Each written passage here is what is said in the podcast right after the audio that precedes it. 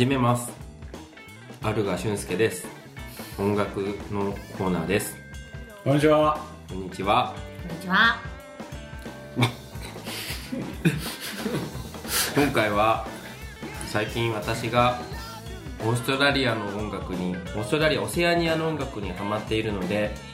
それを皆さんに一緒に聴いていただけたらなと思っていますアボリジニ。アボリジニ。アボリジニ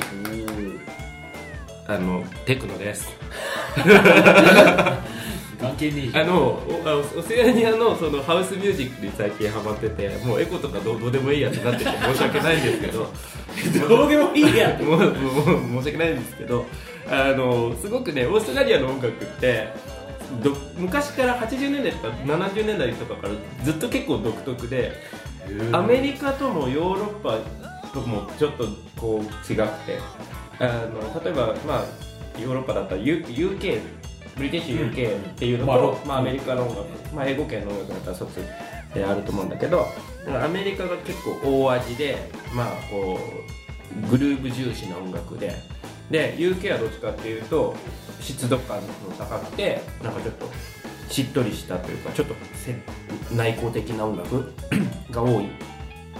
まあまあ大枠で多いかなと思うんですけどそれのちょうどいい具合に混ぜた感じで、えーまあ、独特の音楽世界を作っているなと思うんですけど最近そのオセアニアのハウスがものすごくキャッチーで聴いててウキウキするので、まあ、今日なんて日差しが暖かいからこれなんかなんか聞きながら散歩したらめっちゃ楽しいなって思うので紹介します。まあ甲子園で雨かもしれないけどね。うん、まあそんなことは僕は知らない。僕が今晴れてるから 僕が今晴れて今晴れてる。でえっ、と、え3つアーティスト紹介しようと思うんで、まあ、聞いてもらうのは1個だけでいいかなと思ってるんですけどあのバインクっていう、えー、とニュージーランドのプロデューサーの音楽とホルムズィっていうオーストラリアのアーティストとバリス・アルプスっていうオーストラリアの人。まあなんかオーストラリアニュージーランドってこんな感じなんだなっていうのが分かるように3つぐらい紹介しようと思うんですけど今日はそのうちのバインクっていう人の「えーカムホーム」っていう曲を聴いてもらいます。聴け。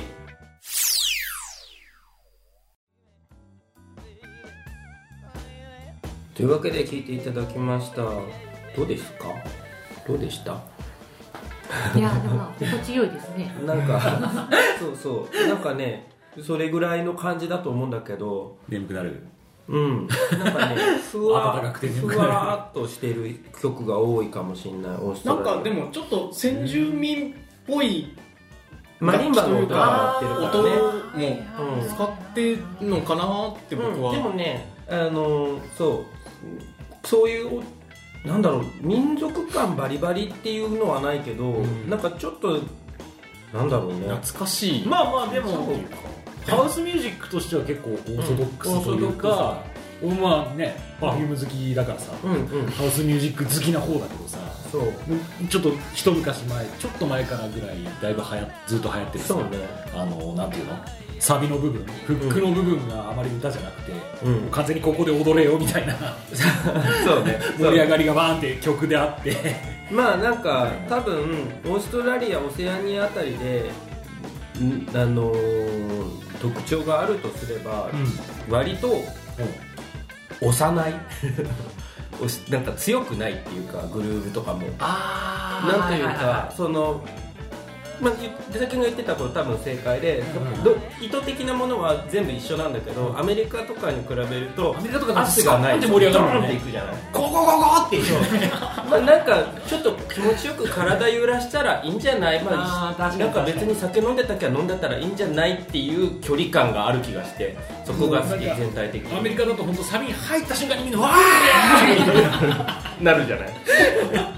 なるじゃんでなんかちょっと UK とかだとなんかちょっと常になんかこう常にウェイってなってる感じがあるちょっとダウナーな感じでそうそうそうダウナーになるじゃんもうなんかちょうどよくなんかこうあお元気みたいな感じのあのフレンドリーさがあって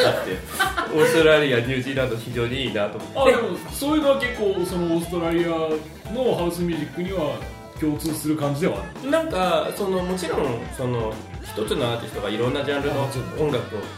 まあ、手伸ばすんだけどなんかどっか優しいなっていう気はするかな。押し付けがましくない。押し付けがましくないというかあの、まあ、なんかここういうことでいいと思ってるけど、まあ、分かる人来てくれたら嬉しいなみたいなぐらいのこう距離感。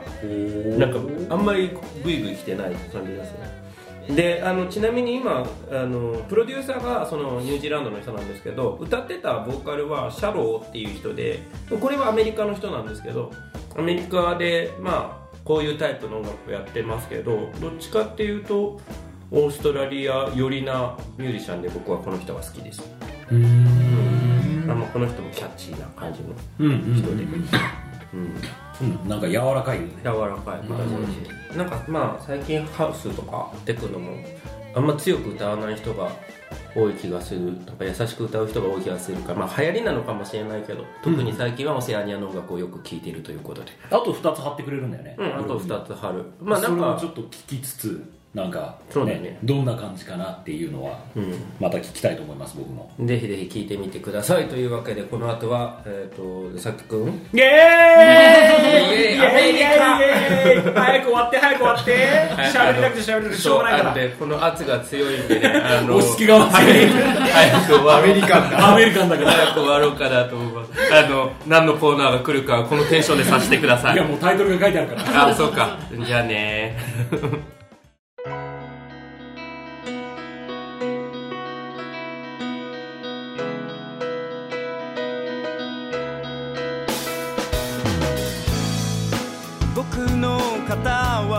君が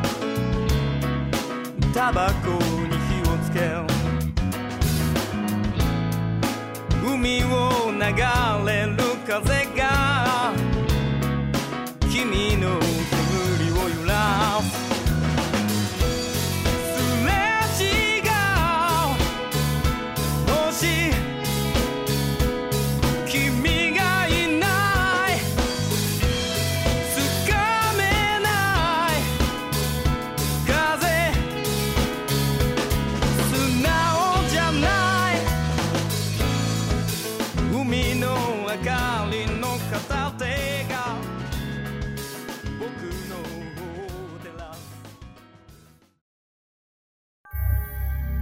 真夏の恐怖映画館。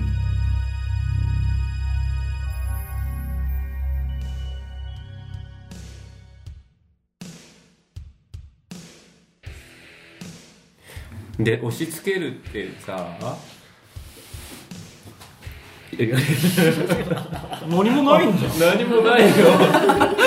いやだからさっき言ってたからドカーンって怒られるのかなって思ってちょっと。始めた割に何もないんじゃん。あなんか普段のこう普通のツッコミよりも怖い。そういうのが始まるんですね。さてはい。本年一発目の僕のコーナーは、はい。もちろん真夏の恐怖映画館です、真冬たつんあえー真夏に恐怖映画を見てブルブル震えればエアコンもいらないエコだよねってコーナーです。寒さ際立つの冬たつんええ真冬ですね。では始めます。は余計暖房上げないといけなくなっちゃう。本日ご紹介する映画は2018年の日本映画中島哲也監督の「来る」です。い去年じゃない？ね、去年ですしあの、まあ、これ事前に予告をちょっと皆さんに見てもらって、見てもらったのであとエコメンブログにも予告は貼っておきたいと思いますので、あのぜひ見てから聞いていただければなとは思うんですけど12月そう12月7日なので、まだやって今はやってるけどこれ撮ってる時は、この回が更新される頃にはもしかしたら劇場公開は終わってるかもしれない。っていうぐらいの結構新しい映画です。でまあそれを真冬に公開する恐怖映画ってどこかの誰かさんとシンパシーが 共通してる感じなの うんうんうんうん。まあまあそれをちょっとお正月にね僕は見てきたんで、これをちょっとご紹介したいかなとは思正月から見たんですか？当たり前じゃないですか。すごい。既得だな。まあ一応ネタバレもちょっと含まれてくるんでまあ一応ご公開は終わってるかなって時期なんで、まあ、ご了承ください。はいえーあらすじをご紹介しますとこちら映画 .com さんの解説がすごくよく分かりやすかったのでご紹介しますが「えー嫌われマツコの一生」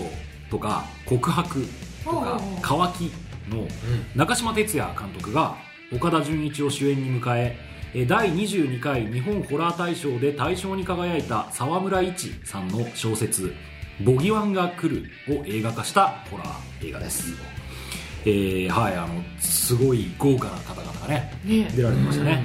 えーまあ岡田准一さんに加えて黒木華さん小松菜奈さん松たか子さん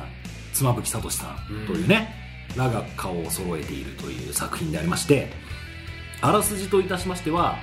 えー恋人のカナとの結婚式を終え幸せな新婚生活を送る田原秀樹これ妻夫木さんなんですけど、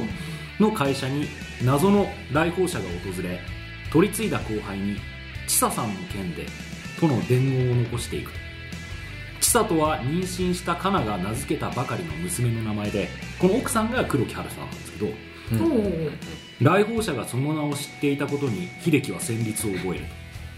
そして来訪者が誰か分からぬまま取り継いだ後輩が謎の死を遂げる。それから2年秀樹の周囲で不可解な出来事が次々と起こり不安になった秀樹は知人から強い霊感を持つ誠を紹介してもらう、まあ、この誠さんが、えー小松菜奈さんなんですけど、えー得体の知れぬ強大な力を感じた誠は迫り来る謎の存在に型をつけるため国内一の霊媒師で誠の姉琴子をこれ松たか子さん。琴子をはじめ全国から猛者たちを次々と招集するがという。内容でございますなんか僕的にはあの映画を彷彿とさせるそうそこなんですよ。そのことは僕がちょっと話しますんで。ぜひぜひ。楽しみにしておいてください。ノリがあの映画のそうなんですよね。そうなんですよ。これはいまあね中島哲也監督今やもう結構、まあ、メジャー大メジャーな監督になられましたがまあ告白ではちょっとまああの告白の番宣番組みたいなのでちょっとナレーションさせてもらったりとかもあったんで仕事で関わらせていただいたこの中島哲也監督の作品は結構見てるんですよ僕も。ただまあホラーではない。うん。告白もまあ嫌われますこの一生も、まあ、乾きもそうですけど、まあ、ホラーではないんですがそんな中島哲也監督のホラー映画ということで、まあ、ちょっと見とかないとなと思いまして僕はどちらかというと家で見る派なんですけどうんうん。劇場まで足を運んで見ました。ちっちゃなこだわり入ってる。で、あのーそう沢村一さんの「ボギワンが来る」というのも第22回日本ホラー大賞で大賞に輝いた作品なので、原作自体もホラー小説界ではかなり話題になっている作品です、でこの作品ですねまあ原作小説もそうですしこの映画自体もそうなんですけど3部構成になっていまして、主人公が3部とも違います、で、まあ、最初の主人公が妻夫木さん演じる田原秀樹、次の主人公が黒木華さん演じる田原香奈、で最後の主人公が岡田准一さん演じる、えー野崎っていう。はいはいはいはい。3人なんですけど、まあ、基本的に話の流れは一緒なんですよ。時系列は一緒。別に完全なるオムニバスとかてん。同じ場所を描くんで、まあ、主人公が変わる理由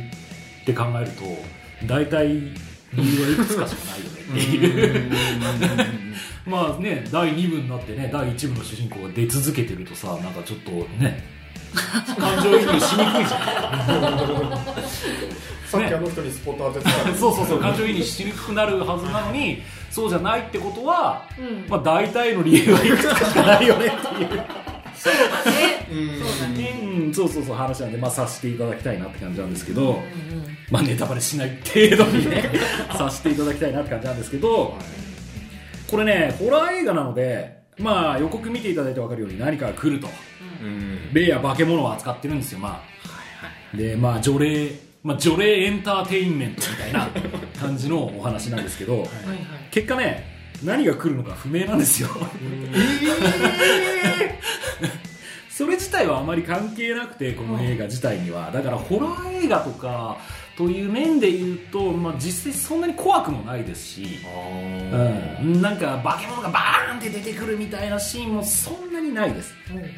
ないんですがそれよりもですね、まあ、告白とかみ嫌われマツコの一生とかご覧になった方いらっしゃいますか？告白見ましたよ。見ました。あの中島監督のねこのお得意の嫌な人間ドラマで思う存分後味の悪い気持ちにさせてくれる。っていうねそうなんですよ。本当にね本当に嫌な気持ちにさせてくれるんですよね。長嶋監督の作品はねこれは褒めてますよ僕は。はい。あのー最初からね本当オープニングから妻夫木さんがその松たか子さん琴子っていう超凄腕の霊媒師に指示されて、廊下に水の入ったコップを置いて並べてで家にある鏡を全部割ってくださいみたいなことを言われたんです刃物は全部隠してで家にある鏡を全部割ってくださいみたいなことを言われてて、もう今にも来るってみたいな感じで電話で指示を受けてみてあーってなっててああそうだあそこの鏡割ってないって廊下にバーンって出た瞬間にズダーンってこけてコップバリンって割ってあの背中に怪我するみたいなあのなんつうの陶器のコップが割れて床と擦れるギュッっていう音とかが最初から来てもうすげえそれだけで嫌な 気持ちになる。始まりが。生理的に嫌な音を聞かされるっていう。黒板ギーみたいな。そうそうそうそうそうそうそう。っていうところからね素晴らしい始まりなんですよ。褒めてるんですね。褒めてるんですね。まああの 予告でご覧になった通り大まかに言うと子供を悪霊から守る両親2人が子供を悪霊から守る。まあエクソシストみたいな話ですよいわば、なのに普通そのプロットで考えたらさ親の愛とかさ、そういうところでさなんとか子供だけは守るみたいなさ。ね、であとエクソシストでいうと神父さんがさ、こうそれをなんとか阻止して家族のためにみたいな感じのを想像するじゃん、なのにめっちゃ不快感がある これも素晴らしいなと思いますね。お父さんもちょっとクソな感じ。そうなんですよそこ。予告編であったし、ね。お母さんもちょっとそうそうそうそう。いいらんとこ行っちゃってる感じの。そうなんですよ。あのねありましたけど。これね本当結婚とか、まあ、新婚生活とか、まあ、出産子育てみたいなね。でね、まあ、社会的にはいいことじゃないですか、輝かしいことじゃないですか、そういうなんか光の部分のね。真裏を全部 もう一例を挙げるとすると最初法事の時に妻夫木さんが三重の実家に帰ってって彼女を親戚一同に法事のついでに紹介するっていうシーンがあるんですけどまあねなんかねあのーなんつうの初めて会うね親戚一同のところに連れて行かれてビクビクしてる中でおじさんになんかセクハラめいたことをされたりとかあの旦那になる妻夫木さんにちょっと母さんのこと手伝ってきてよ。後でなんかごちゃごちゃ言われるの嫌だからさとか言われたり。してお母さん自体もあーって言っててなんか夜はいやーあの子なんかやっぱ暗いわね。片親だからかしらみたいなことを言ってるのとかを延々聞かされるあの親戚のね相手方の親戚の家に行く嫌な感じっていうのをバンバン見せられるし結婚式のシーンでも友人たちとかがもう普通に飲みはず飲んでわーってなって普通はおめでとうって言って慣れ初めのシーンとかを友人たちがやったりとかしてんだけど合間合間にへえ秀樹があんな地味な女選ぶなんて意外俺言ってるやつとか 男とかはなんかね別の人をこうちょっとナンパしたりとかしてたりとかでそもそもが結婚式って確かにめでたいことだしお祝いする気持ちももちろんあるけど反面なんで他人の幸せをこうやってお金払ってるんだみたいな感じってあるじゃないですか。特に会,、まあ、会社のね同僚とか仲良くない会社の同僚とかになってくると。そういう雰囲気をえもう描いてる。んですよ全力だね。そう。全力で。うん、だしもう子育てのシーンでもあの秀樹のその妻夫木さん演じる秀樹は、このイクメンブログをやってて子供が怪我をしたこんな時ほど親は冷静でいないといけないみたいなことを書いてて、ねいろいろ絶賛されてるんだけど実際の家では奥さんであるは黒木華さんからあなた子供が怪我してるのに何にもしないで見てるだけってどういうことなのよみたいなことを言われてるっていう。のをもう延々見せられるわけですよ、本当ね子供が見たらははーって感じかもしれないけどある程度の大人は本当みんな嫌な気分になる もう本当本当結婚出産子育てとかの嫌な部分だけを描いてるなんかあのホラーってそういうホラーもあるあるあるあるだからその秀樹自体はそのその人のキャラクター自体が要領よく外面はすごくいいんだけどこう無責任で結構周りの友達にはそれを見透かされてるっていうタイプだし一方奥さんのかなさん自体もまあそんな秀樹に振り回されることによってすごいまあねかわいそうに第1部では映るんだけど第2部はかなさんが主人公になったところで見ると結構いろいろ いろいろあってでまあね子育てに疲れすぎたせいでちょっとなんかね優しくされる女としての部分を刺激される人に対して身を委ねてしまったりとかあのーパートとかで疲れ切ったところで子供を迎えに行かないといけないみたいな時とかであのパートの上司であるまあ伊集院光さんがやってるんだけどパート先の上司の人にすげえぐちぐち嫌味を言われたりとかしてちょっと切れて軽い育児放棄みたいな状態になったりとかするっていう嫌な部分がだからまあ最初に話しましたけど主人公が変わるってことは点々点っていうところもまあねそういうねなんていうの？最悪な事態に陥ってもうわーって思う反面ちょっとスッとするっていう。ちょっとしたカタルシスがあるっていう。うんざうんざまみろかなみたいな反面あるっていうところがねまたね自分見てる人もね怖い怖い思いをさせてくれるっていう。見てる人も嫌な部分が出ちゃう ところはあるんですよ。すげえな。もうやべえこのだこれだけでもう13分とか言ってる。そしてですよそしてそして第3部。第3部の、まあ、岡田准一さんが、まあ、オカルトライターの野崎っていう役で、まあ、その霊媒師でありキャバ嬢の あの小松菜奈さん演じる誠っていうキャラクターを、まあ、あの妻夫木さん演じる秀樹に紹介する人なんですけど、まあ、いろいろその人自身も過去があってであの誠自身も、まあ、ああいうキャラクターなんだけど過去にもいろいろあってみたいなことがその親子と関わっていくっていう展開になるんですが、あのその誠の誠ではもう手に負えないぐらいの存在だからその姉の琴子っていう松たか子さんをこう呼んで除霊するっていうところなんですけどこっからね本当超エンタメ。ななんだろう霊媒師天下一武道会的なそうそうそうそう。感じになるんですよね。そうそうそうそうそう。もうね新しい J ホラーはやっぱここに行くのかなっていう感じはねちょっと感じましたね。やっぱこれがやっぱりこれからの J ホラーのやっぱ流行りなのかなっていうのは結構感じましたね。最後の除霊シーンとかはもう琴子は、まあ、沖縄のユタみたいな人なんだけどもともとは。もう一切関係なく神道も仏教も土着信仰もみたいな全てのいろんなこう宗教家たちを呼び呼び寄せて みんなで同時に除霊するみたいなことを最後やるんだけど元気だもん俺らに元気を分けてくれ的な。そうそうそうそう。だからねまあ斉藤君が言ったようにあの白石監督作品 出た。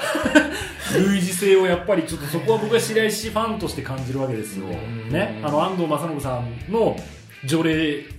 師がね霊媒師が出てきてからが一気にこう ホラーじゃなくなるっていうかさ。エンターテインメントの方にガーンって寄るっていうところはやっぱあってその東舞自体もこの「ボギワンが来る」っていう作品が沢村一さんの長編小説初なんですけどその後この東舞を主人公とした作品が次々刊行されてるぐらいほその除霊エンターテインメントものとして やってってるみたいなんですよね。やっぱねなんだろうもうむしろ生き切るっていうかもうバーン。とうすもう怖いとかリアリティとか一切関係ない。のスコーンって生き切る。っていうところにねやっぱねなんだろう。もうエンターテインメント寄りにガンってなっていくんだろうなっていう感じはねこれを見ても感じたんですよね。こういうのが今の流行りなんだろうなっていうね。めっちゃ霊媒師の人たちもねなんかねかっこよくてね ほんほんといずれはなんか霊媒師もカメハメハを打つんじゃないかぐらいの。それぐらいのレベルになってきて、うん、なんか手からビームとか出そうな気がしてきてるんです。よ、だから反面そういう意味で言うとホラー映画として見に行ったのに全くホラーじゃなかったみたいな人たちも結構いるからまあ、中島監督の作品は全部賛否両論あるんだけどこ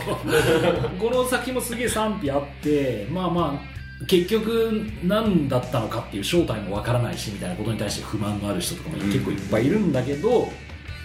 それでもねやっぱこう新しい J ホラーを作っていこうっていう感じの流れが潮流がこっちに向いてるんだろうなこんな大監督がこういう作品を撮るっていうことはっていうぐらい、なんかね面白かった。僕は個人的には好きですはい。ということでぜひ、まあ、またね作品が DVD とかになったら皆さんも見てみてください、やべえ20分になる、えー。ということで今回ご紹介した映画は「来る」でした。また来週。来週